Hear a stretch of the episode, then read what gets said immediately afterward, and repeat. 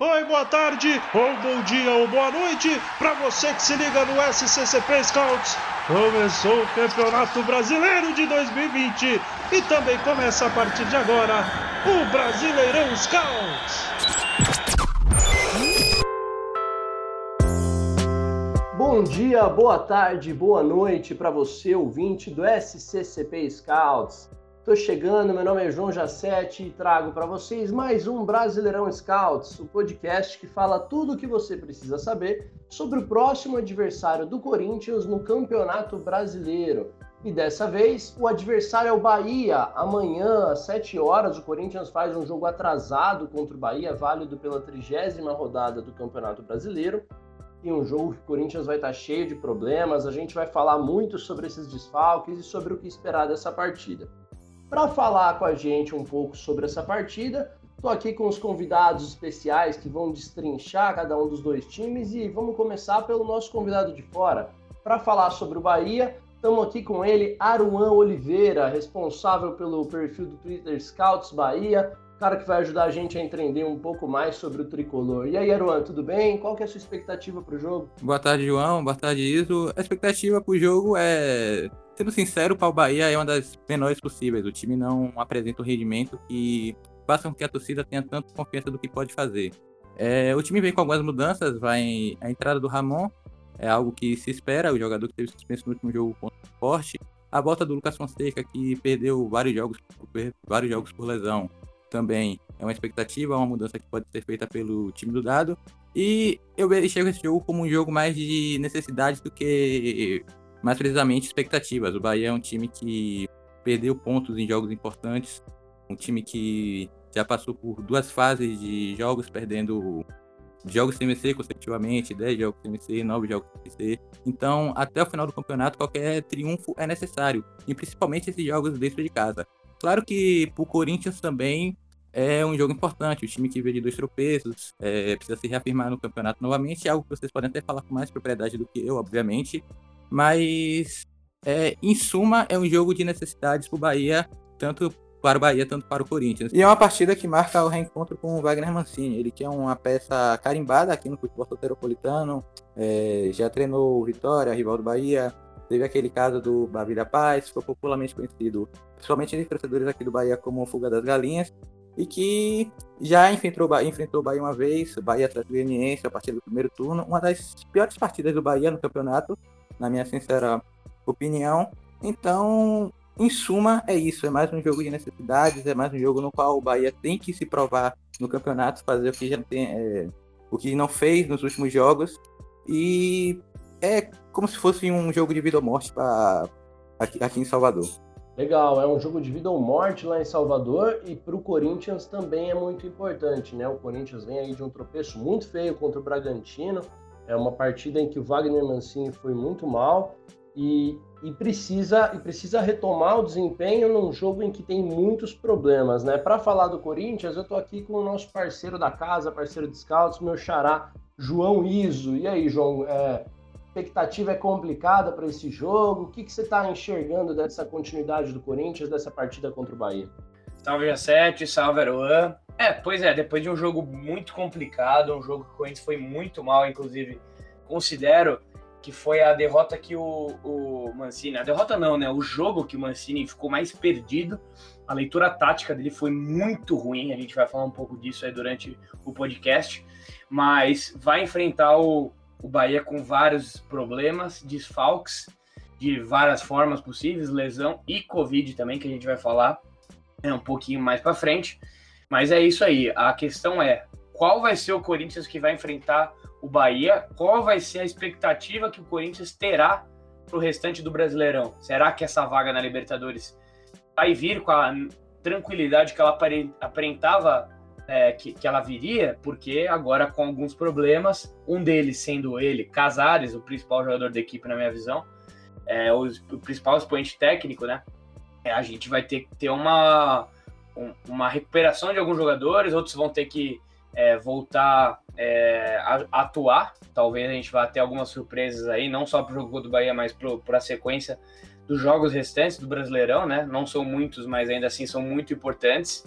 E além disso, é um jogo muito importante para o adversário, né? Para o Bahia, porque teve o Vasco que jogou um jogo atrasado contra o Palmeiras, conseguiu somar um ponto aí, então o Bahia não pode nem pensar em perder pontos. Vamos começar aí, Jacete. É isso, é esse. Vamos, vamos começar então falando um pouco sobre os desfalques do Corinthians para esse jogo, né? O Corinthians enfrenta o Bahia.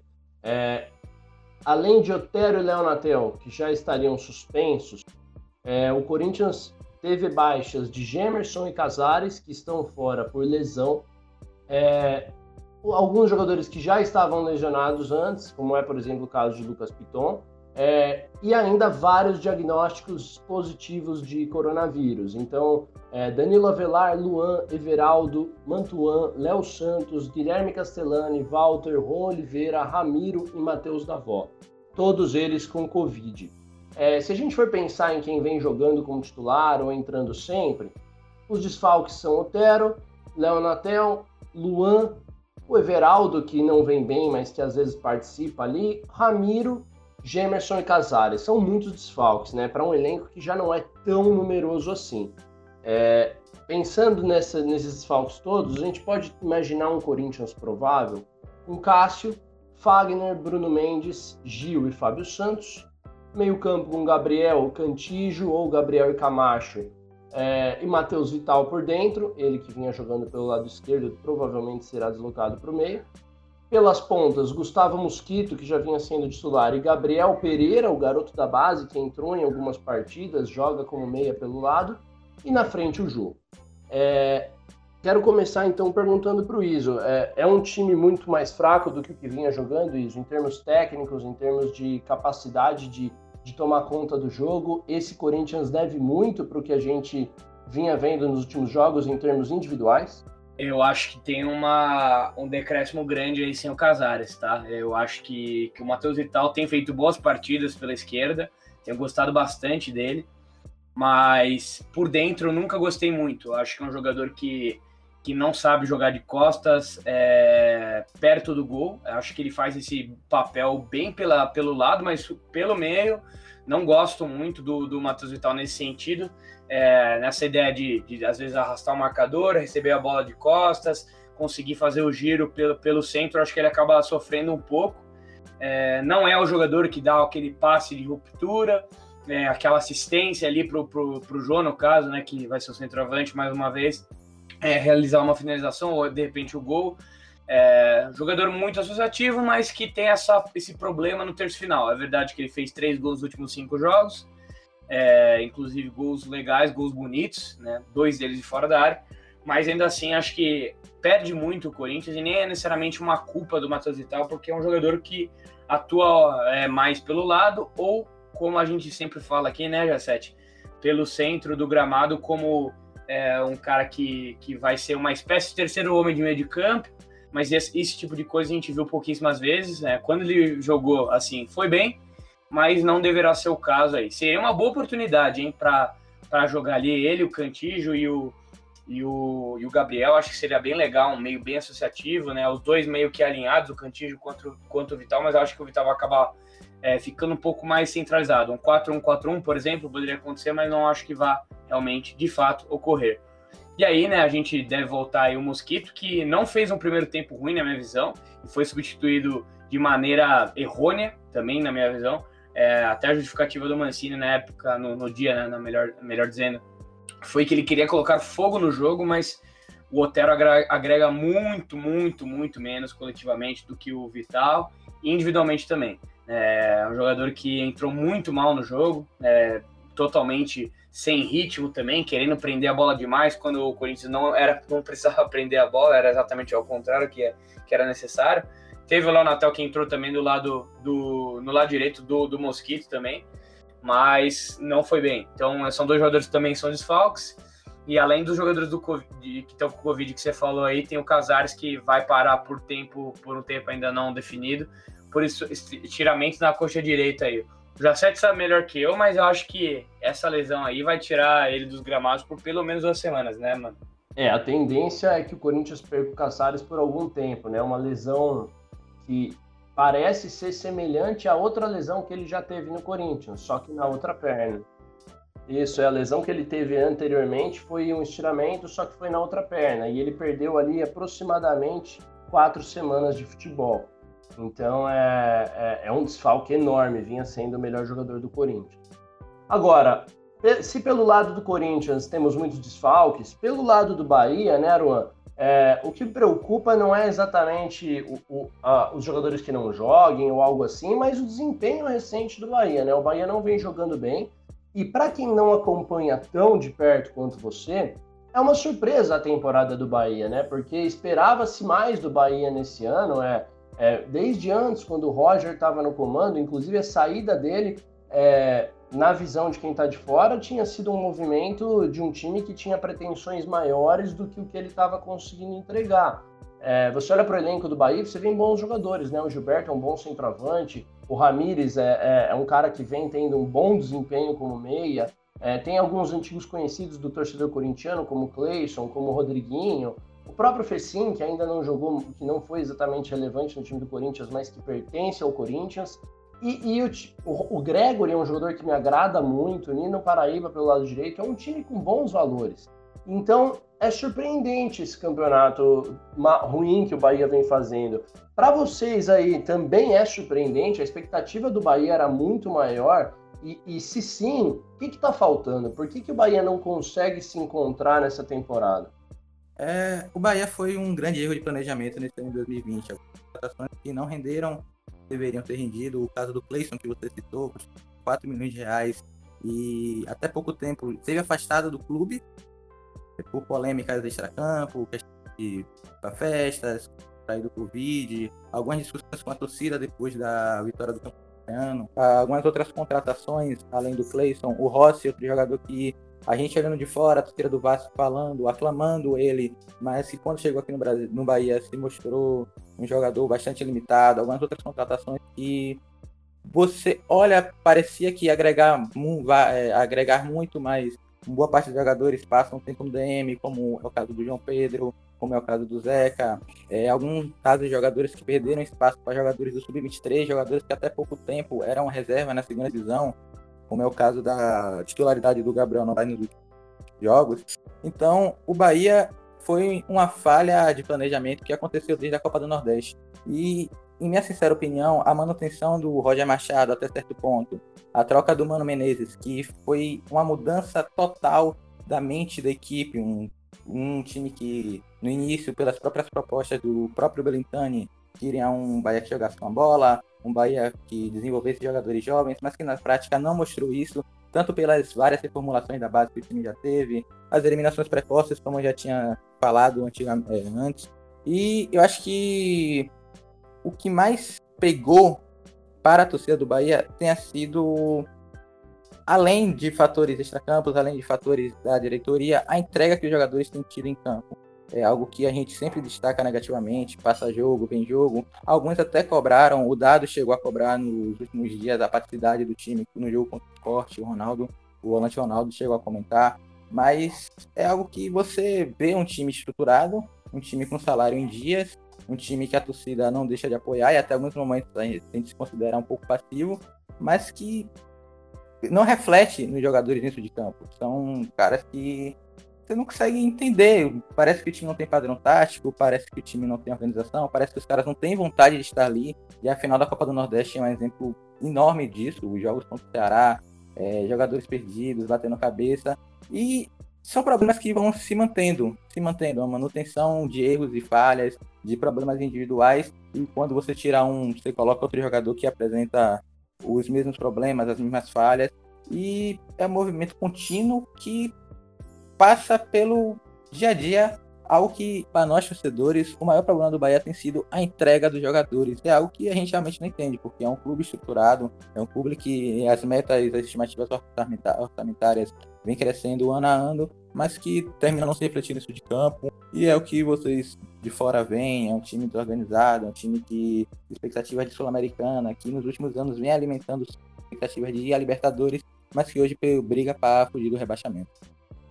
É, pois é, é um, é um time que tem, como você falou, né, um time estruturado, com salários em dia, que fez contratações, mas que realmente é difícil entender um pouco o planejamento. Acho que desde quando o Roger Machado foi demitido, logo depois de ser é, assegurado pelo presidente, pelo Guilherme, é, começou a dar sinais de que não sabia exatamente o que buscava no campeonato, né? É, e, e, pelo lado do Corinthians, Iso, se no Bahia parece que falta padrão tático, parece que falta até mesmo entrega dos jogadores, no lado do Corinthians, é, nada disso parecia estar tá faltando nos últimos tempos. Né? O Corinthians vinha numa sequência muito boa, o Corinthians vinha é, jogando bem, tendo entrega, tendo intensidade, tendo padrão tático, era um time que estava empolgando o torcedor. E aí tomou aquela porrada do Palmeiras, né? Perdeu de 4 a 0 num jogo em que foi completamente dominado pelo rival. Pareceu se recuperar contra o esporte, então fez um 3 a 0 que teve seus problemas, mas em que foi dominante. E aí contra o Bragantino, novamente, um time irreconhecível, né? É, você já falou um pouco sobre os erros do Mancini e tudo mais. Para esse jogo contra o Bahia, né?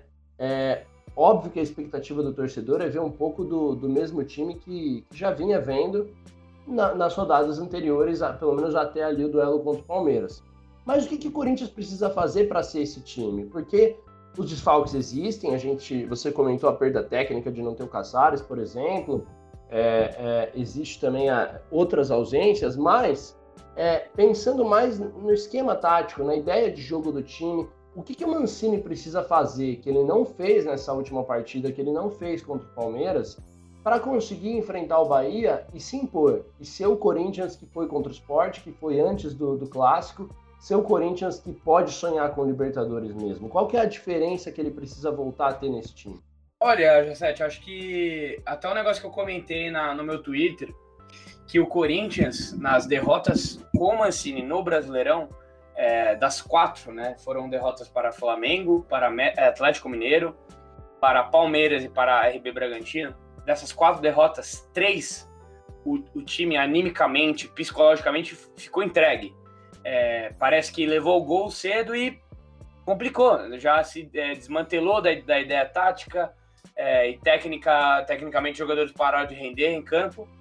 E eu acho que além da concentração, que é uma parte psicológica que necessita muito no futebol, né? Todo mundo sabe disso. É, acho que a, a, o aspecto tático precisa ser mais aprimorado né, nesse, nesses confrontos.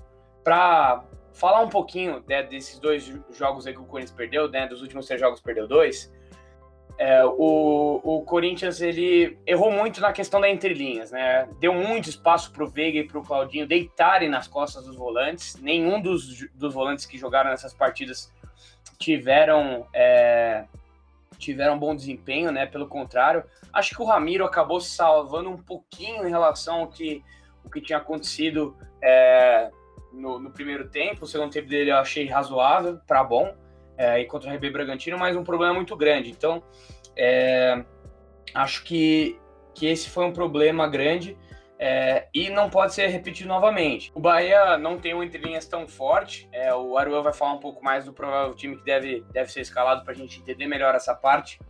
Mas ainda assim é um problema que se o Corinthians está oferecendo essa solução né, para os adversários, certamente o dado deve estar tá observando isso para conseguir fazer um, um bom desempenho, para ter um bom desempenho no campeonato. É, no, no, campeonato não, perdão, no, no, jogo em si. E, e aí, é, seja lá quem for que deve jogar, que deve ser o Gabriel Cantijo, ou o Gabriel ou o Camacho, né? Vamos ver aí quem que, quem que vai estar disponível.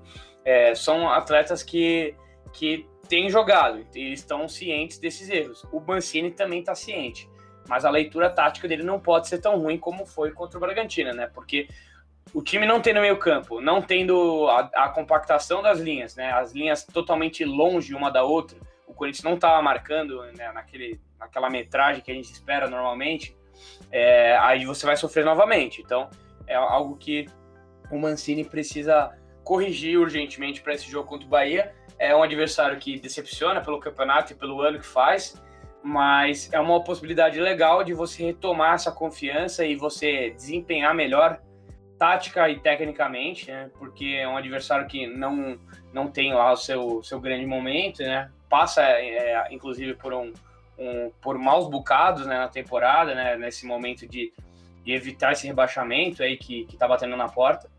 Mas ainda assim é, eu prevejo bastante dificuldade, até porque o Bahia é um time que finaliza bastante, é um time que cria oportunidades, não é essa mosca morta. Ofensivamente é bem melhor do que o, o próprio esporte, que foi muito fraco é, ofensivamente, praticamente não ofereceu nenhum tipo de perigo para o Corinthians. Né? Então o peso do adversário ajuda, só que a questão do Bahia é mais defensiva. Né? O time tem muitos problemas defensivos, hora, hora pode até falar um pouquinho mais sobre isso mas ainda assim com esses problemas no campo de ataque, né? O Vital talvez jogando aí no, no meio, o Mosquito, é, tem que ver ali pela, pelo lado quem que vai jogar e se vai ser o Arauz de repente aparecendo, né? A gente imagina que não, né? Deve ser relacionado, mas não deve ser titular. Aí tem que ver se o, se o Gabriel Pereira for jogar, o Mosquito deve começar a jogar na esquerda. Então, são vários, várias incógnitas que rondam a incerteza que é o Corinthians agora, depois dessas, desses desempenhos ruins que tiveram nos últimos jogos. É, eu acho que o, o, Corinthians vai precisar fazer um, um jogo muito diferente contra o Bahia, né? O time tem problemas de desfalque, o time vem de uma sequência ruim, precisa pegar esse jogo e tratar como uma final mesmo, porque uma vitória amanhã pode ser exatamente amanhã, porque a gente está gravando aqui na quarta-feira, né?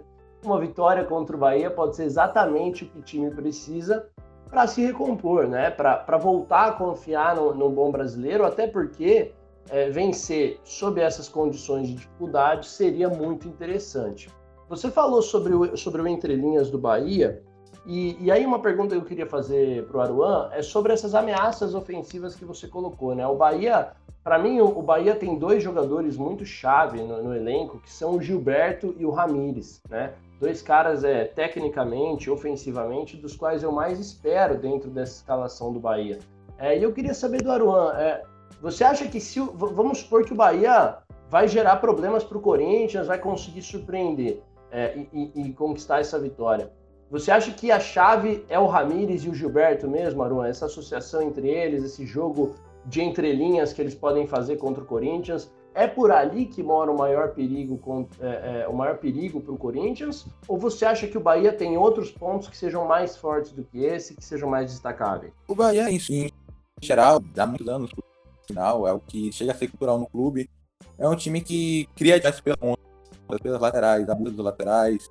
Tem o Matheus Bahia que substitui Cachaba, que era melhor ofensivamente, era o líder defesa do time, mas por conta desse fator defensivo, perdeu espaço para o Matheus Bahia. Tem o Nino, que é um jogador que você destacou no começo, só pelo mesmo problema do Capixaba, mas no caso já é uma peça que a gente não tem uma substituição.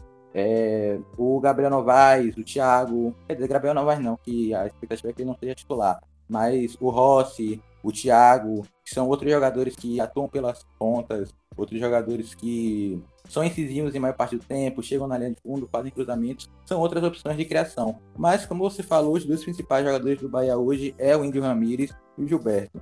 Porém, tem seus pontos. O Gilberto é o único jogador finalizador do Bahia no elenco, mas que tem se mostrado um jogador de fase. Isso não é de hoje, é de 2019, quando ele ficou 13 jogos sem fazer gol. É de 2018, quando ele chegou a ter uma margem de 7 jogos sem fazer gol. É desse ano que ele teve uma leve empolgada, as vitórias contra o Atlético Mineiro marcou dos gols, é, contra o Flamengo na derrota por 4 a 3 ele também marcou dos gols. Mas é um jogador de fases e que vai na maré que está indo. Então, pegando a onda do que vem acontecendo, é um jogador que vem em uma fase. É um jogador que recebe pouca bola também, por sinal, até porque se você pegar os dados, nos últimos anos o número de toque de bolas que ele tem dado em jogo vem diminuído. É, e sobre o Ramires, é, sobre o Ramires, como eu tinha dito, como você falou, um jogador que você destacou, ele que vinha de três participações diretas contra o Flamengo, Internacional, Grêmio, se mostrando um jogador diferente ao que tinha sido a partida do time, um cara que propunha, é, pegava a bola, ele criava a jogada para si, criava a jogada para os companheiros. É um cara que você consegue ver que tem um passe, uma, uma, uma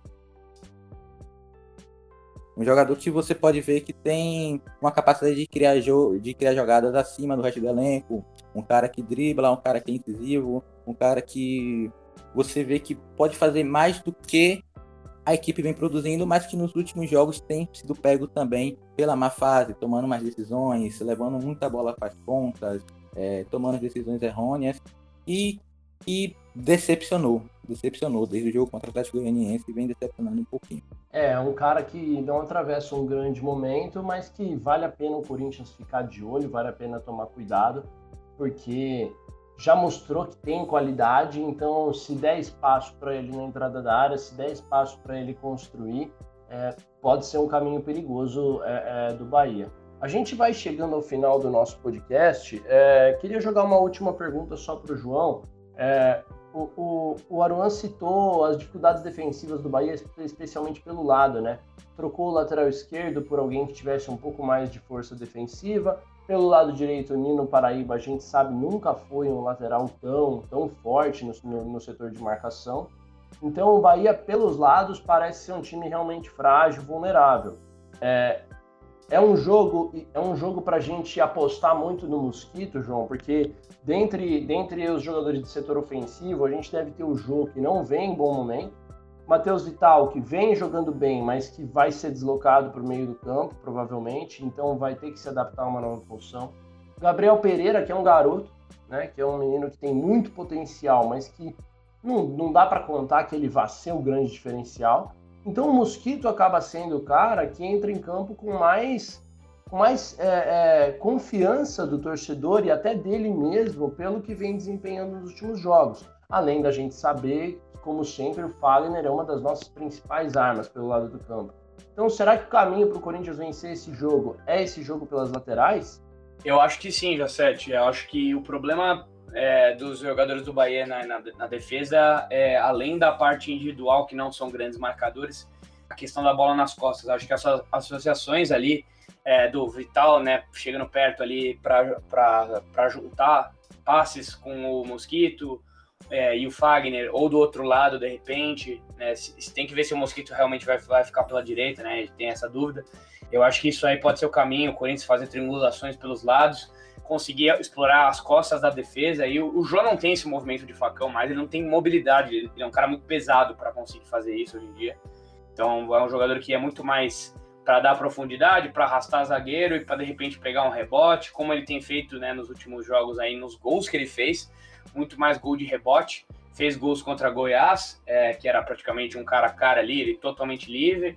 Gol de rebote contra o, Fluminense e gol de rebote contra o Sport. Então, é um, é um atacante que está conseguindo fazer gols é, em defesas um pouco mais frágeis e, e, que tem aproveitado isso aí. Ele tem que ficar ligado e os pontos do Corinthians tem que fazer essa associação aí. Pelo meio eu encontro poucas alternativas é, de jogada, né? Quem sabe ali um bate de fora da área, o Vital tem tentado isso daí, mas eu imagino que a chave maior e melhor é pelo lado do campo aí, né? E, e aí, de repente, com o Cantígio de volta, a gente pode voltar até a arma da, das, das transições rápidas, é, seja através de lançamento, de um passe entre linhas aí que pode quebrar é, linha de marcação. Então, imagino que, que possa ter esse, essa possibilidade aí. Mas, sem dúvidas, é um jogo difícil, né? Tem a viagem, que desgasta um pouco também. O Corinthians vem de alguns jogos de sequência aí, de segunda e quinta, segunda e quinta.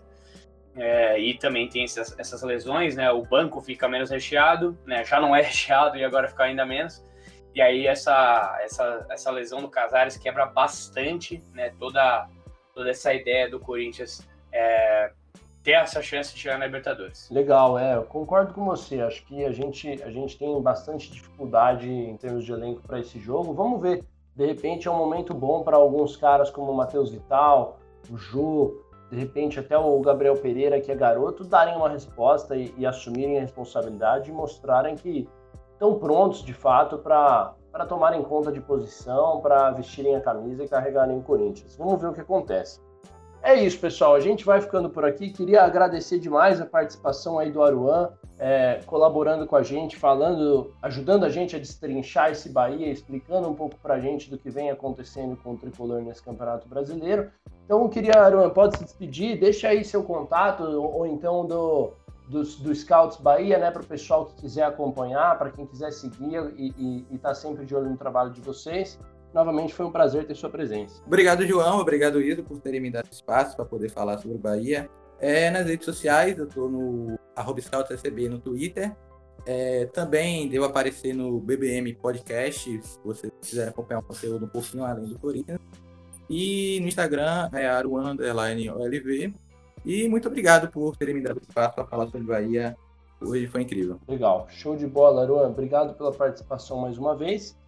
E me despedir também do, do parceiraço de scouts aí, João Iso. Foi um prazer ter você aqui de novo. como que o pessoal faz para acompanhar você com os seus dados, o seu, toda aquela sua visão estatística de futebol que o pessoal adora. Valeu, Jacete. Obrigado a todos aí que acompanharam. Tamo junto mais uma vez, né? A gente tarda, mas não falha. Brasileirão Scouts com todos os adversários do Corinthians. Melhor conteúdo sobre qualquer adversário do Corinthians e de qualquer time, eu diria, do Brasileirão. A gente faz um negócio bem completo aí.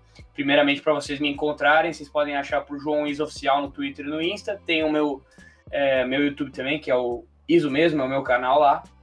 E também, lógico, vocês não podem deixar de seguir o Scouts nas redes, né? Vocês encontram por SCCP Scouts no Twitter, no Instagram. No YouTube tá, tá Corinthians Scouts, né, G7? Mas é isso aí, pessoal. Vocês encontram sempre assim. A gente também tem nosso site também, que é o scpscouts.com. Valeu, gente. Obrigado.